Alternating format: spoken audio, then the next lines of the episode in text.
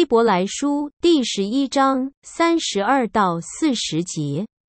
我又何必再说呢？若要一一细说基甸、巴拉、参孙、耶弗他、大卫、撒母耳和众先知的事，时候就不够了。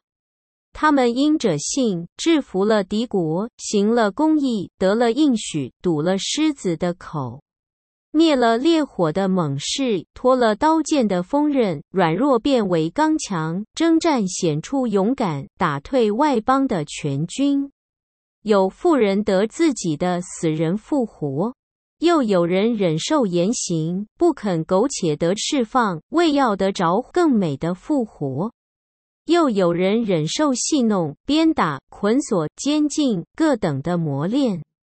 被石头打死，被锯锯死，受试探，被刀杀，披着绵羊、山羊的皮，各处奔跑，受穷乏、患难、苦害。在旷野、山岭、山洞、地穴漂流无定，本是世界不配有的人。这些人都是因信得了美好的证据，却仍未得着所应许的。因为神给我们预备了更美的事，叫他们若不与我们同德，就不能完全。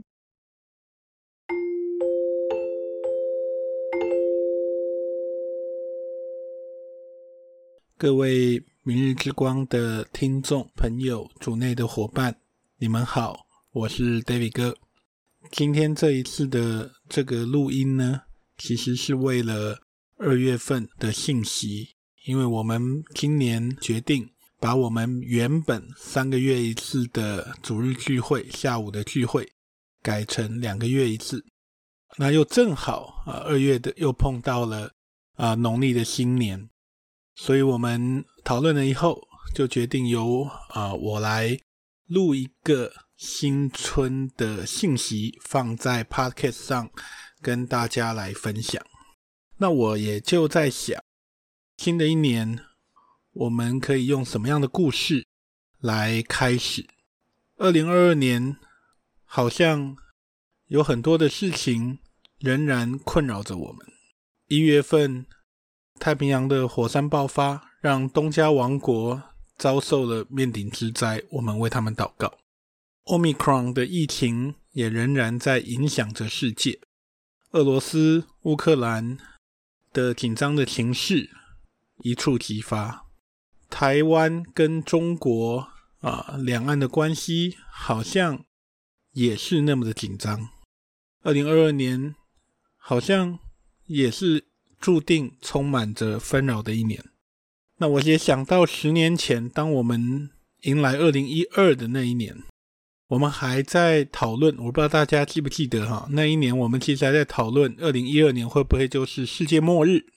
我记得还有一部电影，就用这个年份做了电影的名字，拍了一个末日逃难的主题。这么多的变动，让我们对新的一年带着期盼，但也带着很多的困惑。甚至科技的发展，也让人无限期待未来元宇宙的世界到底应该是什么样子。在这样子的一个大环境里面。整个世界都在不断的改变，不断的前进。呃，我不禁在想，哈、啊，平凡如你如我，啊，或当然也有可能正在听的你并不平凡，但是我和我的伙伴们其实是一群很平凡、很平凡的基督徒。平凡如我们这样子的人，在整个神的宏大叙事里面，我们到底处于什么位置？啊，这是我思考的。我们到底扮演着什么样的角色？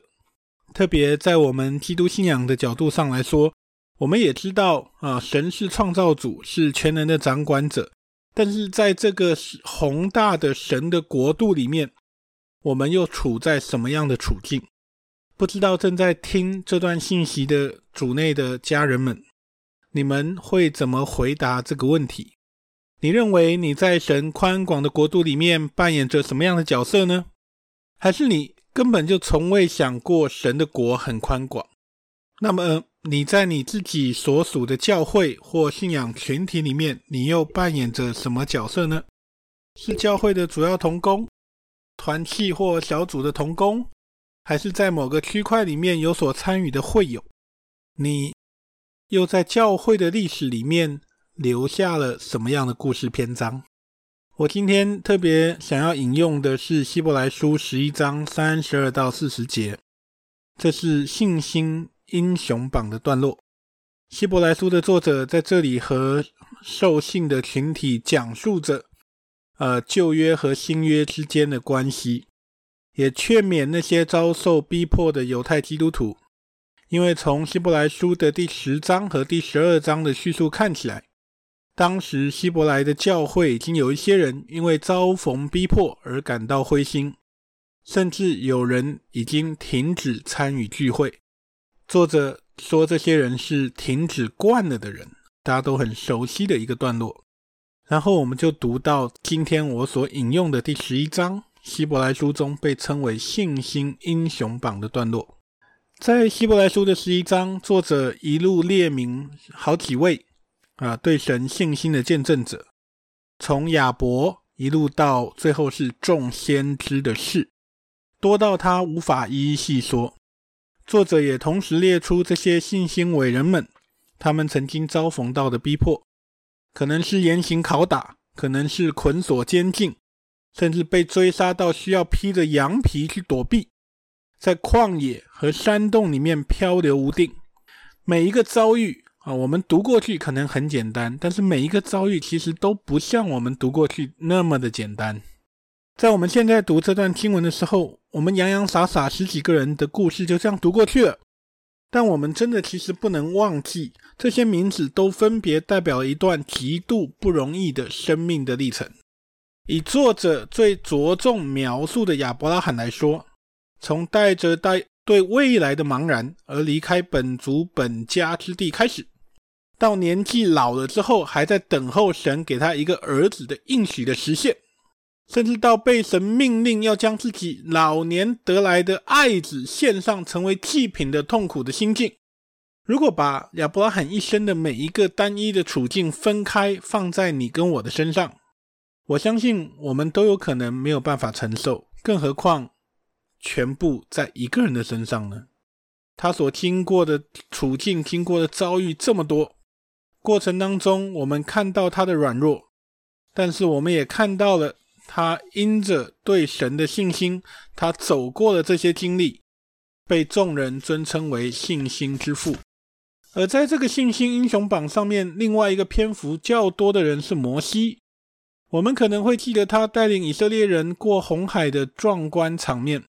或者是他在西乃山上受颁布十诫律法的伟大瞬间。但是不要忘记，他是因为杀人而逃离埃及的那四十年是怎么样在异地他乡度过的。独在异乡为异客，从来就不是一件容易的事情，不是吗？我们也不能忘记，以色列人在旷野漂流的四十年里面，摩西肩膀上的责任又是如何压在这位八十多岁的老人身上，最终因着信。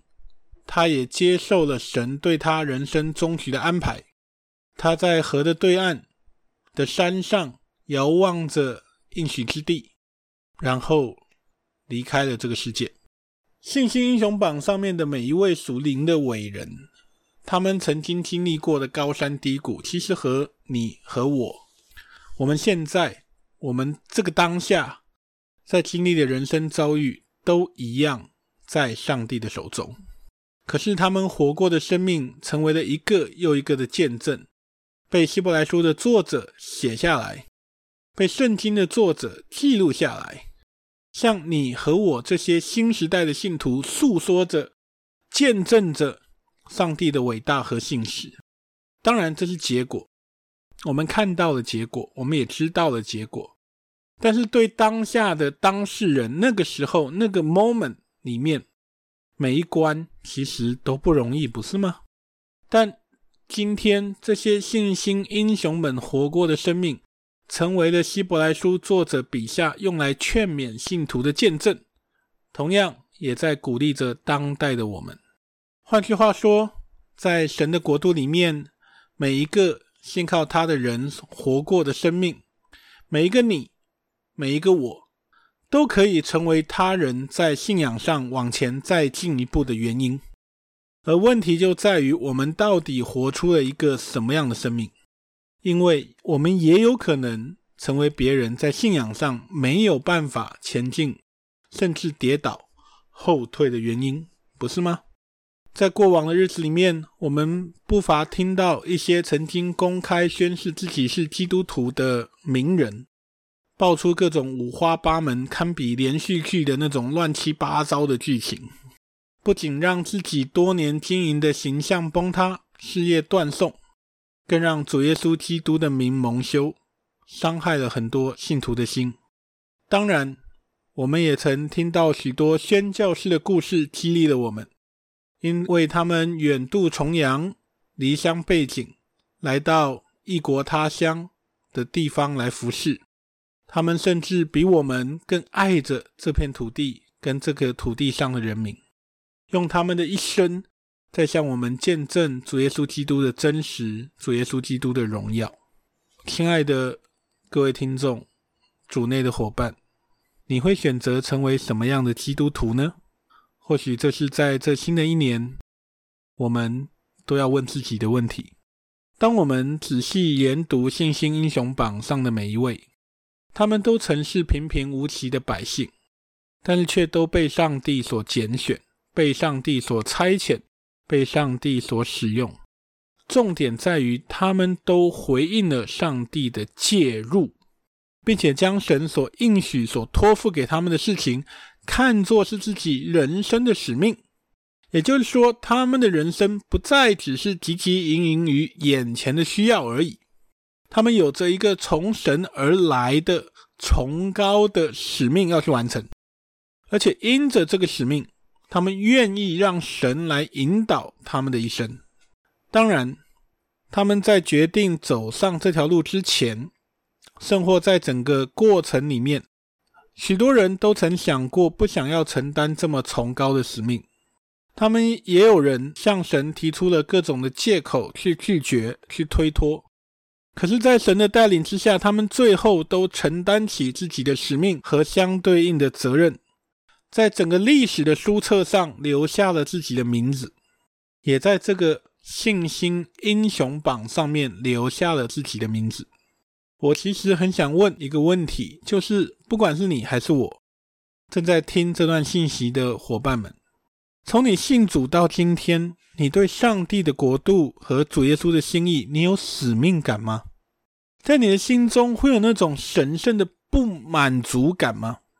还是你有可能会比较在乎的是那种教会的环境是不是能满足自己的需要、自己的需求就好？换句话说，主耶稣那一句“你们要去，使万民做我的门徒”的这句话，对你来说有什么意义？那是你愿意回应的吗？在普世宣教的领域里面，有一个名词叫做 “missional me”。如果直接翻译这个意思，就是我们每一个人都应该活出宣教性的生活。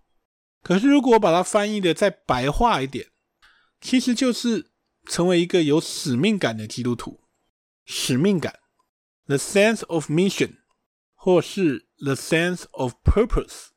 管理学对使命感的定义是一个人对自我天生属性的寻找与实现。或者是说，对某种重大的责任有应该担负的自觉。亲爱的家人们，不知道你在基督信仰上的使命感，你的信仰生命的使命感，会是在哪个方面呢？我想要提醒的是，使命感和热情并不相同。热情是一时的，是会消退的。如果当你因热情而投入某件事，可是，在遭遇到挫折或者现实的残酷的打击之后，热情会消退的，也就会成为很多人无法坚持下去的理由，因为热情消退了。可是使命感不一样，使命感会成为你在面对很残酷的现实的时候，你还能愿意靠主坚持，并且迎难而上，不放弃的原因。信心英雄榜上的每一个人，几乎都有坚持或放弃的关键的时刻。以我刚刚提到的亚伯拉罕来说，他接受了夏甲，并且生下以实玛利，甚至称呼自己的妻子撒拉为自己的妹妹，去躲避可能面对的争议，都是亚伯拉罕曾经软弱的证明。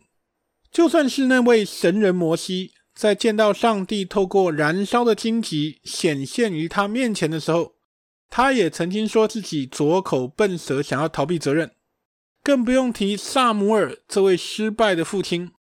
大卫王寄予部属老婆的过往。但是这些人的宝贵之处在于，他们不仅愿意面对自己的软弱，也愿意去改正自己的错误，因为他们知道那位呼召他们的神仍然与他们同在，引导着他们。在呃新冠疫情的这段日子里面，有一个。发生在你我周遭非常明显的例子，就是奋战在第一战线的这些医护人员。防疫的这段期间，甚或是疫情流行的这段期间，许许多多的医护人员必须长时间穿着防护衣，任凭口罩的那个松紧带把自己的脸勒出一道一道的痕迹，甚至在初期疫苗短缺的状况之下，他们等于把自己暴露在危险之中。过程当中，我们听到，我们会听到有一些医护同仁因为承受不住压力或体力不支而退下岗位，但是仍然也有好多的医护人员，他们坚持守在第一线。甚至当我们的政府呼叫那些已经退休的医护人员回到战场的时候，他们也义无反顾，为的是让百姓可以过这较安心的生活。我常在想，这些医护人员就是使命感最好的例子。如果这些医护人员没有使命感，他们怎么能够在自己的岗位上坚持奉献下去？当然，他们的使命感。可能是对医护这个职业而产生的使命感，不是来自于上帝。但是我觉得他们的例子，尤其在这段期间里面，他们就实际的在你我的周围，从他们的身上，我们可以很直接的看到使命感和热情的不同。因着有使命感，他们奋不顾身，在黑暗中仍然发光，甚至不畏生死。在平凡的生命中，他们书写着属于自己的传奇。对我们来说，我们的可能聪明才智不是那么优秀，不是那么耀眼，就是那么的平凡。可是，我们也就如这些信心的英雄们一样，可以在神的国度里面被看为贵重、伟大。而这样的人，当我们愿意回应上帝，带着使命感，去活出一个基督徒的生命的时候，无论成果是什么样子，我觉得都很值得后世的信徒来仰望，值得大家对这样子的人尊敬，而且向他学习。身为基督徒的我们是上帝国度的公民，而且神的国度很大，它其实没有办法被社区或地区性的眼光去定义。他也不会被单一文化和处境来诠释。台湾的教会跟非洲的教会一定不同吗？非洲的教会跟印度的教会也有可能不一样啊，应该是不一样的。中东的教会跟美国的教会也应该有很多的差异。神的国度很大，他没有办法被单一的文化和处境来诠释。即便是我们在谈教会的施工，也是非常非常的多元。亲爱的家人们，在这个宽广的国度里面，你找到自己的位置了吗？你对国度里面的哪一个区块有负担呢？甚至你对生命的需要又是如何回应呢？换句话说，你对大使命下整体的上帝的国度，你有什么从神而来的使命感？让你愿意投入在其中呢？我不知道我这些问题你有没有答案。这些问题其实每一位基督徒都应该在自己的信仰生命当中有答案。何等的期盼每一个家人都能够成为一位带有使命感的基督徒，因为只有当我们找到我们在神国度当中的使命，而且我们也愿意踏上这段旅程之后。我们才会发现我们不孤单，因为神从来没有要我们孤单一人。希伯来书的作者在信心英雄榜里面有一句话说：“我又何必再说呢？若要一一细说，时候就不够了。”神让我们看到的，不是只有一个亚伯拉罕，而是一代又一代的信心英雄的群体。而即便是这些信心英雄，他们真实活着的那个当下，神也与他们同在。经文从三十二节到三十八节，其实叙述了一些令人于心不忍的残酷的现实。事实上，就是当时那些带有使命感的信徒在遭受逼迫的时候，有些人经历到了罗马政府对他们施以的残酷的刑罚，直到他们结束他们在世上生命的那一刻。作者说，这些人都是因信得了美好的证据，却仍未得着所应许的。换句话说，他们期盼看到的美好，直到他们在世上的生命结束之前，当他们闭上眼睛之前，他们其实都没有看到。如果这些人没有上帝国度的眼光，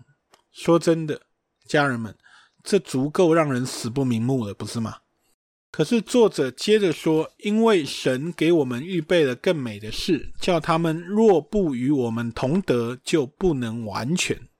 换句话说，当主耶稣那完全最终的荣耀再来的时候，无论是旧约的他们，还是领受主耶稣十架恩典新约的我们，都将共同见证那完全的一刻。因此，作者才在啊、呃、这段经文的后面。对信徒做出了这样的劝勉：我们既有这许多的见证人，如同云彩围着我们，就当放下各样的重担，脱去容易缠累我们的罪，存心忍耐，奔那摆在我们前头的路程，仰望为我们信心创始成终的耶稣。家人们，当你带着上帝所赐的使命感来奔跑这段天路历程的时候，你可以放心，神不会让你孤单。他的同在一直都在，而且在坚持的这个过程里面，你会找到同路人，分享着共同的理念和使命，而且是愿意无私的分享，一手一起携手向前的伙伴。或许过程中每个人也都会扮演着不同的角色，有人是领袖，有人是配搭者，有人是执行者，有人是带导者、支持者、奉献者，但是没有一个人。我们可以缺少，缺一不可，因为在上帝宽广的国度里面，没有人应该是闲着的，不是吗？我有一位在台湾的宣教教会的宣教圈长期投入动员的一位主内的伙伴啊、呃，彭苏瑞弟兄，他曾经跟我们分享哦，如果把 missional me 的那个 me 的那个 m 啊 m 来一个一百八十度的翻转，其实就可以把 m 变成看作是 w。让 me 变成 we，也就是不是 missional me，是 missional we，一个翻转的过程，从一个人、一个我变成我们，而我们就称这个翻转的推动过程叫做 we 的运动。这是一个必要的过程，原因非常非常的简单，就是因为在这段带着使命投入在上帝国度的道路上。我们其实都好需要彼此，不是吗？亲爱的家人们，带着使命感的基督徒这个词不是单数，它是复数，因为在这个宏大的故事里面，是由每一个单数的存在而共同组成的。事实上，无论是圣经上面记载的故事，还是我们说给孩子们听的那些床前的故事，没有故事只有一个角色。除了主角之外，一定都是有场景、有处境、有情感、有有配角，而这些人元素组成了一个一个的故事。就好像我们在提亚伯拉罕的故事，我们不会忘记萨拉、罗德、夏甲、以撒。当我们提到摩西，你不能忽略米利暗、亚伦、约书亚，甚至法老王一样。如果我们能够从每一个个人的小我那个 me。被神来改变、来翻转，成为一个大写的 we，我们其实就参与在谱写宏大故事的过程里面。你和我，我们每一个人的生命都是这个故事当中的重要的元素，向这个世界在见证主耶稣基督所颁布的大使命。我们这些当代的基督徒，可以跟随着信心英雄榜上的这些英雄们，甚至历世历代两千多年来的这些圣徒们，他们曾经走过的脚步，回应着属于我们这个世代所面临到的挑战、面临到的问题。而这些前行者、这些前辈们，他们走过的路，成为了我们的榜样。有人说，形容这个叫做是他们如同他们行走时扬起的尘土。粘在我们的身上，让我们可以继续前行。我今天的题目叫《我们的故事》，意思是我们可以一起靠着主来谱写属于我们这一代的故事。而这个故事同时也是上帝宏大故事里面的一部分，是一个又一个的点所连接起来的网，而连接每一个点的线，就是上帝的爱，也只有他才能够让你我跨越很多的限制，能够结合在一起。新的一年，亲爱的家人们，不知道你是否愿意奉献出你的小我、你的 me，参与在这个 we 的运动里面，这个过程里面，跟许多来自不同背景的主内肢体一起来谱写这个 we 的故事。如果你有听到这篇信息，你也愿意回应，我们迫不及待和你聊聊天，迎接你的参与。透过我们的网站，透过我们的 IG，透过我们的留言板，透过我们的私讯，都欢迎各位家人和我们一起聊聊天。或许我们有机会可以一起参与在这个 We 的行动里面，让我们在新的一年期盼，在世界的纷纷扰扰之中，我们能够携手同行，在主的整个教会里面找到。属于你，属于我，属于我们的角色和故事。祝福大家新年快乐，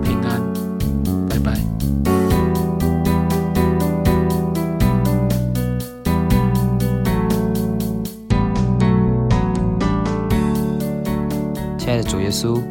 感谢你，你是我们最独一的真神，而我们是你特别的子民。是你的羊，主，你亲自赐下许多的恩典在我们身上。你是永生超越时间的神。我们也知道，神对我们每个人都有不同的计划。虽然我们可能不知道，我们不了解神的计划是什么，但是我们都相信主，你亲自带领我们在信仰的路上不断的前进。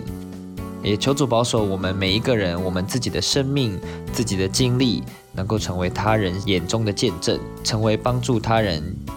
一同前进的动力。主，我们知道，我们基督徒从来就不是单打独斗的，我们是团契，我们要在主你的里面合一。也求主保守我们每一个人，不论是在自己的生命道路上，还是在成为别人的信仰帮助上，神你都随时与我们同在。透过今天的信息，希望每一位听众都有许多的得着，也希望我们每一个人都能够成为一位有使命感的基督徒。我们这样子祷告，是奉靠主耶稣基督的名求，阿门。